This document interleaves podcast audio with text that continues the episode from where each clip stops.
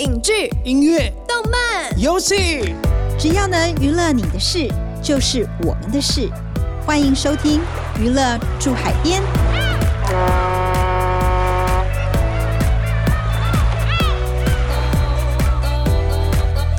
大家好，欢迎收听由静好听与静周刊共同制作播出的节目《娱乐住海边》。我是静周刊娱乐产业组记者王怡文。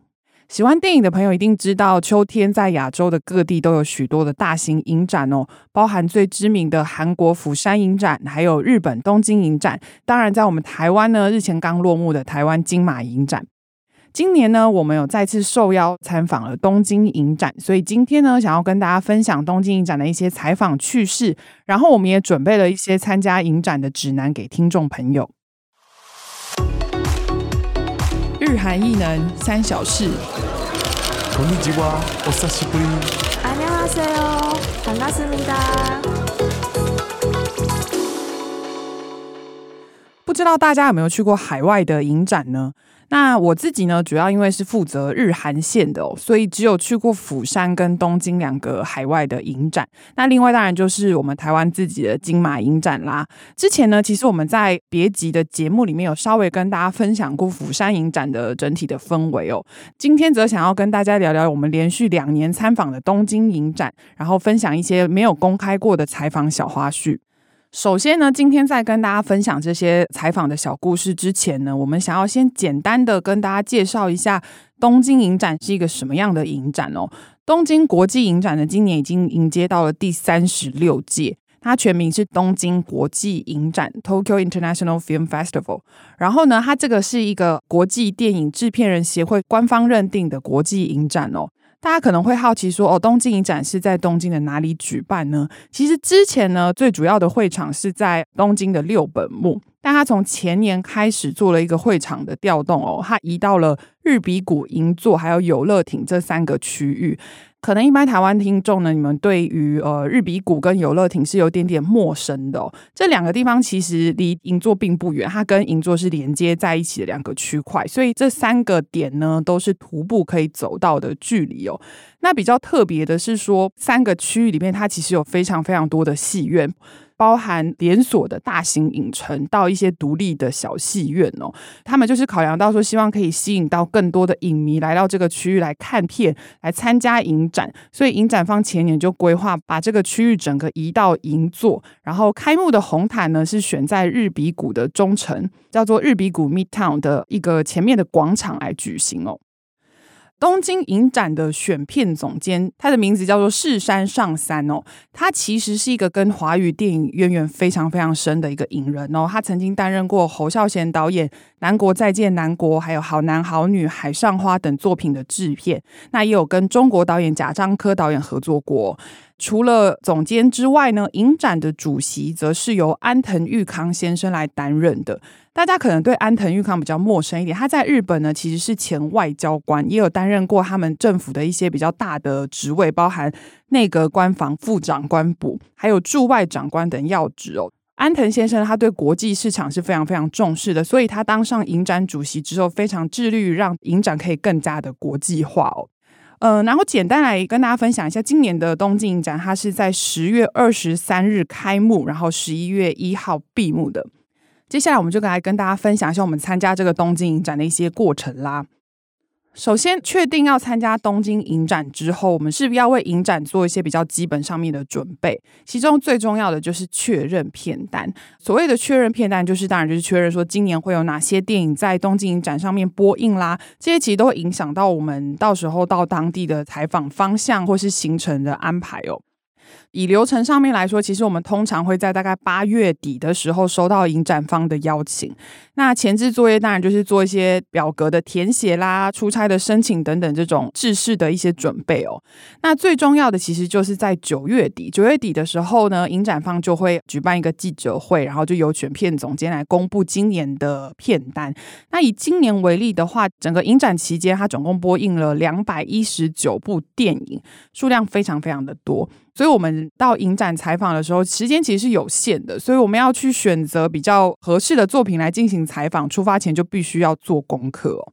我刚刚提到说，呃，像今年是有两百多部的作品，我们要怎么去挑其实主要的基准，当然还是说希望这些作品可以比较亲近台湾的观众，亲近我们台湾这边的读者啦。可能电影的类型，或者是说电影的演员团队等等，都是我们考量的一些要点。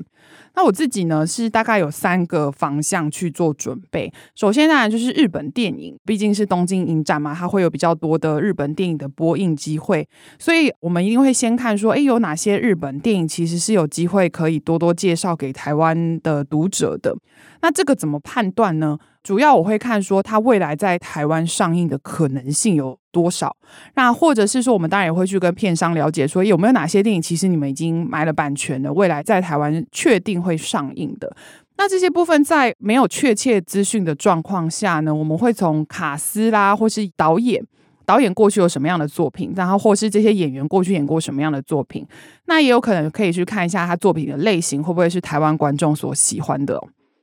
为什么要做这样子的一个判断呢？因为其实再好的作品，我们都还是希望说，透过报道介绍给读者。然后读者看完报道之后呢，未来是有机会可以看到完整电影内容的。所以挑选作品时，我们当然就会很注重说，哎，希望它未来是可以在台湾上映，或者是甚至现在话多一个选择，就是说未来它可能有机会在串流上播映，这个也是一个我们可以考量的基准点哦。那这部分其实有一些台湾的片商，其实他们事前就会来跟媒体联系说，哎，我们这几部电影是有入选东京影展，而且我们已经购买版权了，未来可能预计会在什么时候上影。等等的，那如果事前有收到相关的资讯，我们也就会特别关注这些作品哦。那其他的话，就是如果说还没有确定有台湾片商的作品，我们就会看我刚刚提到，就是演员啦，或是导演来做挑选。那举例来说，我举一个最简单的例子，就像新垣结衣好了，她在台湾是国民老婆嘛，大家就一定知道新垣结衣是谁。所以以她的这个知名度来看的话，几乎只要她有演出的电影，在台湾都有非常高的几率可以获得片商的青睐，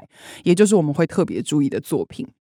那第二个呢，就是华语电影啦。这部分我想也不用做太多的说明，大家一定可以理解。华语电影其中，台湾电影，我们的国片，如果有机会到海外的影展上面放映的话，这其实是我们台湾电影，我们国片呢，在国际舞台可以收到很高瞩目的一个机会，所以我们当然会特别关注。那以今年来说的话，金马奖荣获四奖项的《老狐狸》，还有入围两项金马的《青春并不温柔》，那其他还有，请问还有哪里需要加强？等等，国片就有入选东京经营展哦。那除了台湾的电影之外，还有香港的，像是《但愿人长久》啊，张艺谋导演的《满江红》等等，都是有在今年东京影展上面做播映的作品哦。那其实影展方他们在每年公布完名单之后，甚至会主动整理一份华语作品的名单给我们这些华语的媒体，所以其实也可以看出来，影展方他们其实对于华语的作品也是相当重视的。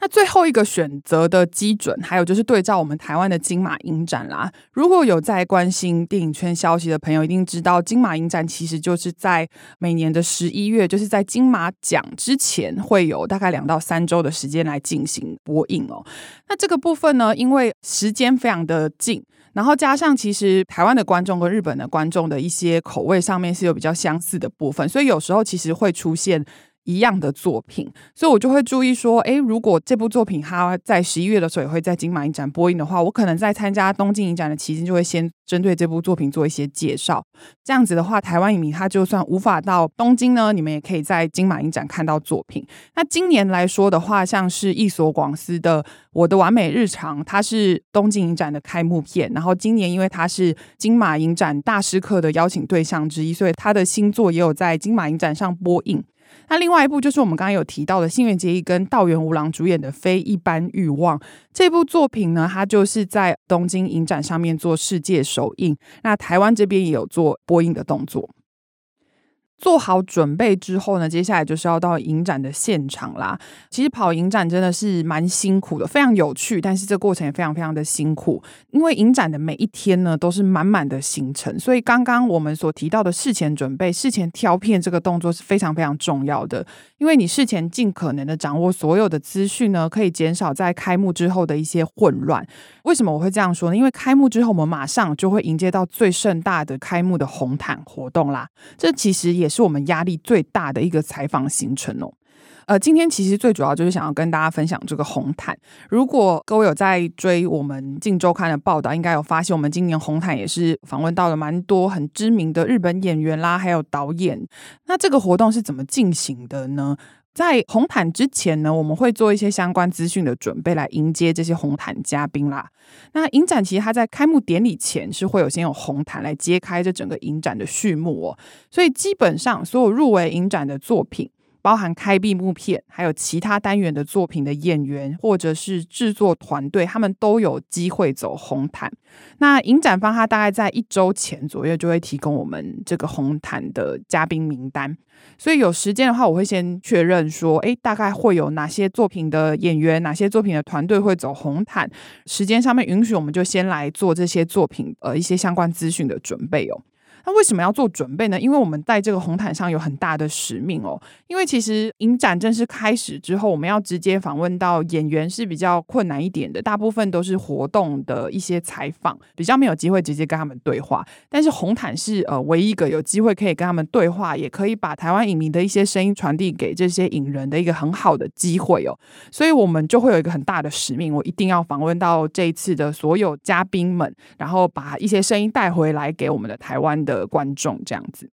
可是这件事情其实非常的困难，因为我们国外的媒体呢，他们事前都会告知我们说，在红毯上规定就是一组人嘛，你只能问两个问题，工作人员并不会跟你保证说，哎，你一定可以访到谁，或者是谁一定会走到你的面前，所以这个就是一个很激烈的竞争啦。因为毕竟还有其他的媒体，如果你跟其他媒体想要访的人是同样的人，可能就有时间上面的竞争问题。还有就是说，艺人真的会不会走到你这一区来，可能也很难说，因为时间上面的影响。或者是说，可能他们要帮粉丝签名啦，等等的关系，然后错过了这一区也都是有可能的。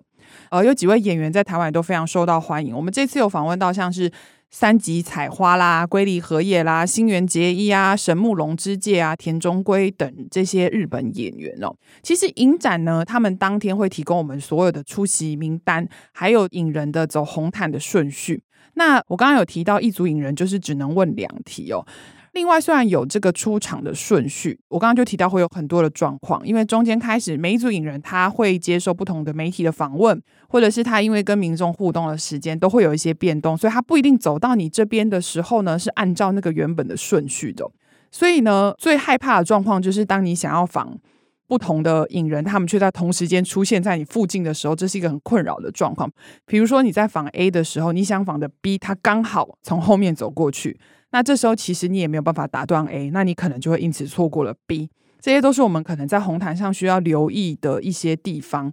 也因为这样子呢，所以我们对于每一位影人的名字、还有作品名称、还有作品的相关资讯都要有一定的掌握。为什么？因为你不知道今天会出现在你面前的人会是谁，因为顺序其实没有办法掌握。那有可能这个空档出现的就是。原本要在后面才出现的人，但是他突然在前面出现了，那你马上可能就要调出你脑中的一些资料库去做提问，去呼喊他的名字，然后把他叫到你的镜头前面来做拍摄哦。所以其实，在红毯上呢，几乎是每分每秒都是非常高压的一个状况。那另外就是说，影展开幕的红毯上面，它其实到了越后面会越来越混乱，因为。从一开始可能只有一两组的影人在走红毯，然后到了后面的影人也来了，那红毯上面其实状况是非常非常的混乱的，加上有来自海内外的媒体，所以在这样子的状况之下，影人能不能听到你的呼唤？走过来接受你的访问，这些都是我们要非常小心的地方。那这部分其实海外媒体比较吃亏的，就是因为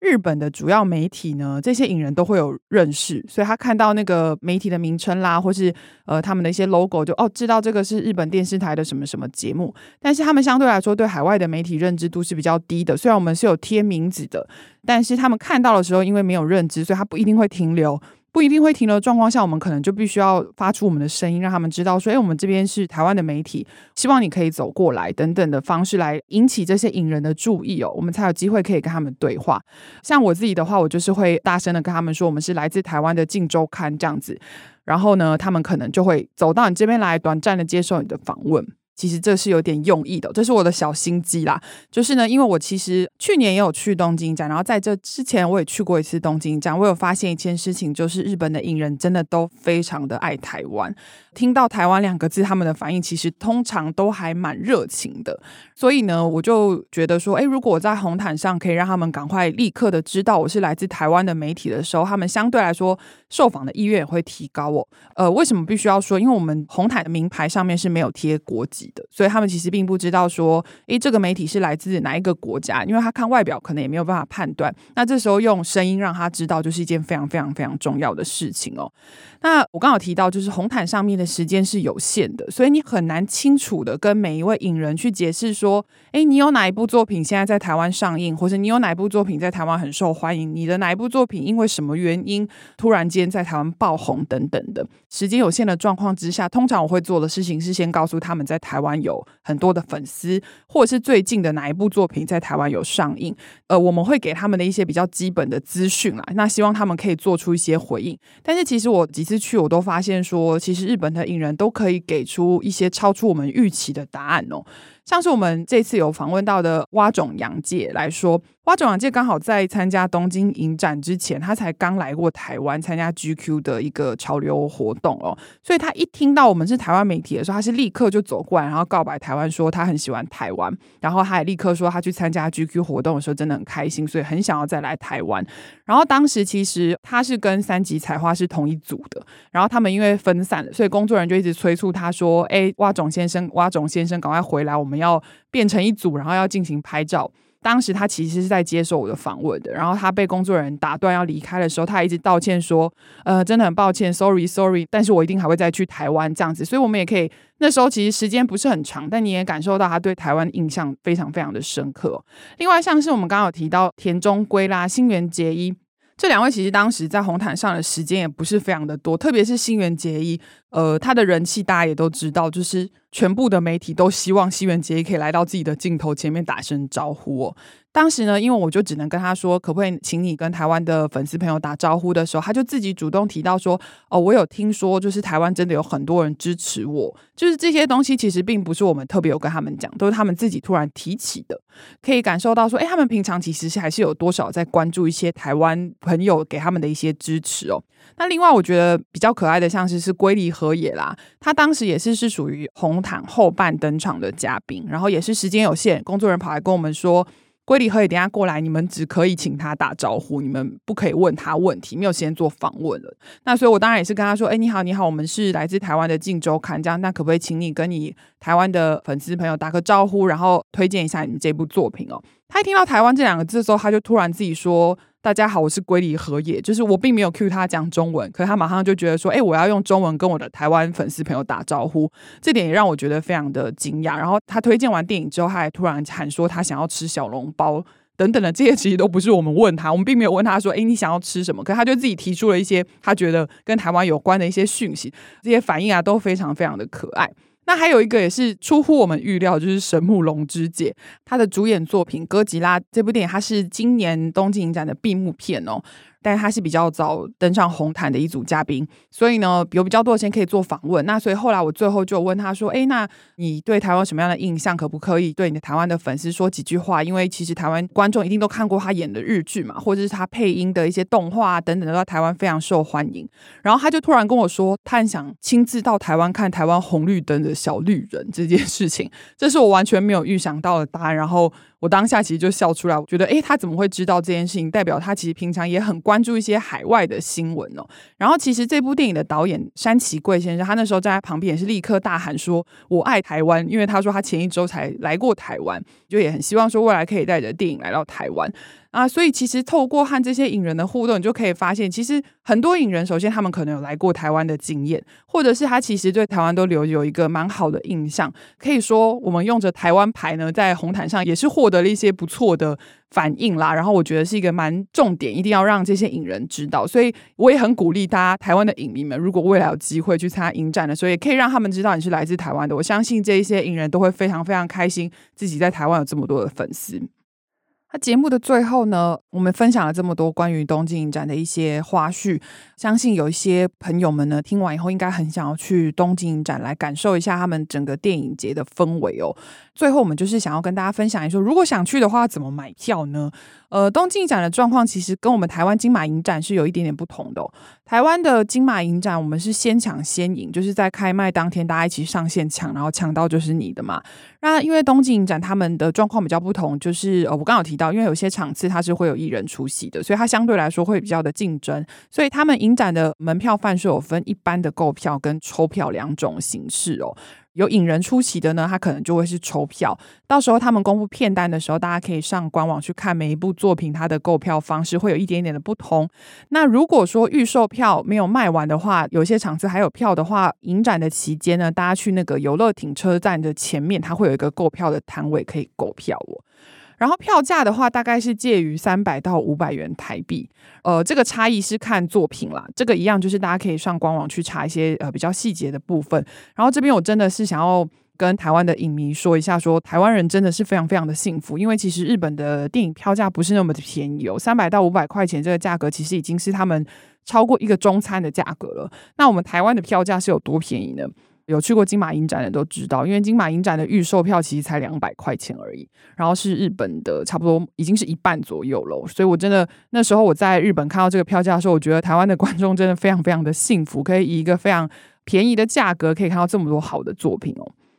那很多人一定很好奇，如果我去东京讲，有没有机会遇到这些我心目中的偶像、心目中的影人这些大师们呢？有没有机会？我必须跟大家说，东京影展相对来说是稍微困难一点的。刚刚提到的红毯活动，它其实也必须要抽签抽中了，你才有机会进到红毯的区域里面。那虽然它红毯是我刚刚有提到，它是在那个日比谷中城前面的一个广场举行。它虽然是一个开放的区域，可是因为他们其实都有一些警力在附近做控管，所以路人是不能逗留的。你可能只能看到一瞬间啊，刚刚桂离河也走过去了啊，刚刚新垣结衣好像走过去可是你没有办法逗留，你也很难拍照这样子。这个部分可能跟像金马影展啊，或是釜山影展就比较不同，因为像今年的金马影展就有在信义威秀那边做一个开放式的舞台，所以有一些比较大的作品会在那边先跟大家打招呼，所以喜欢他们的影迷朋友们其实也可以在那边稍微看到自己的偶像。那但是东京的话比较少有这种完全开放式的活动，这是相对来说日本人比较严谨的一个地方啦。